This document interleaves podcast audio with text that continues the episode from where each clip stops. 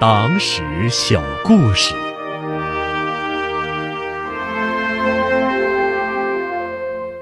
雪山之巅吃冰激凌。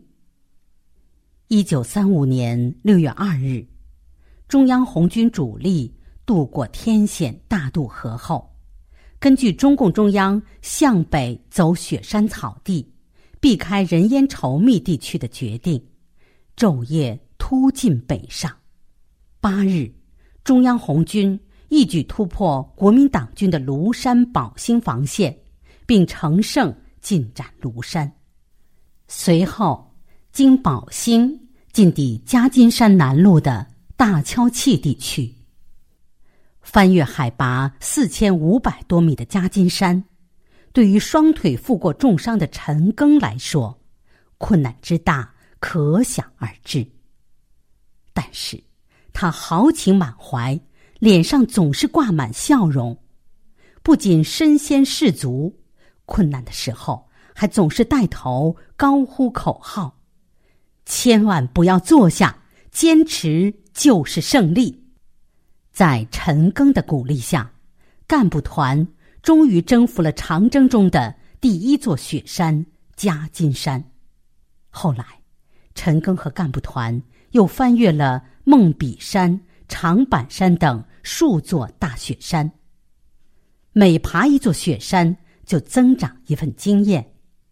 等到爬最后一座大雪山，海拔五千多米的打鼓山的时候，就已经经验十足了。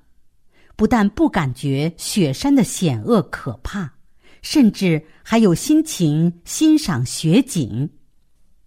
陈赓。登上打鼓山顶，眺望四周，但见远远近近的峰峦都被冰雪覆盖着，在阳光的照射下，闪耀出万道银光，那景色真是美极了。这时，宋任穷、萧劲光、毕士第、郭化若、周士第、李一蒙、郭贵波、莫文华、冯雪峰等。干部团的领导和教员都聚拢过来，大家又饥又渴。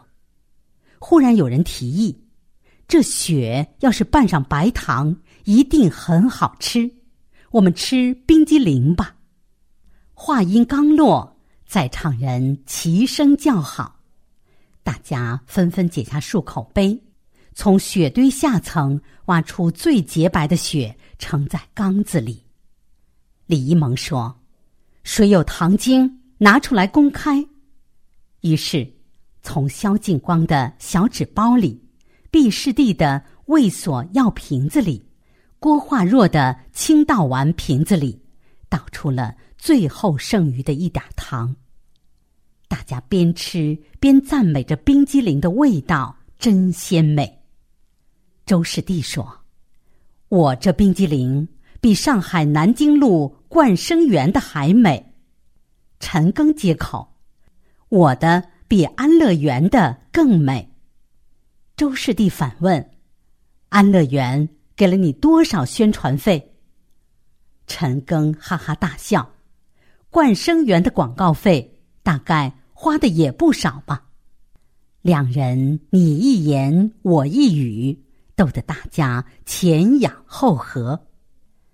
到达陕北后，中共中央号召红军将士撰写长征回忆录，周士第就把雪山顶上这个小插曲写成一篇题为《吃冰激凌》的短文，被收入《红军长征记》一书中。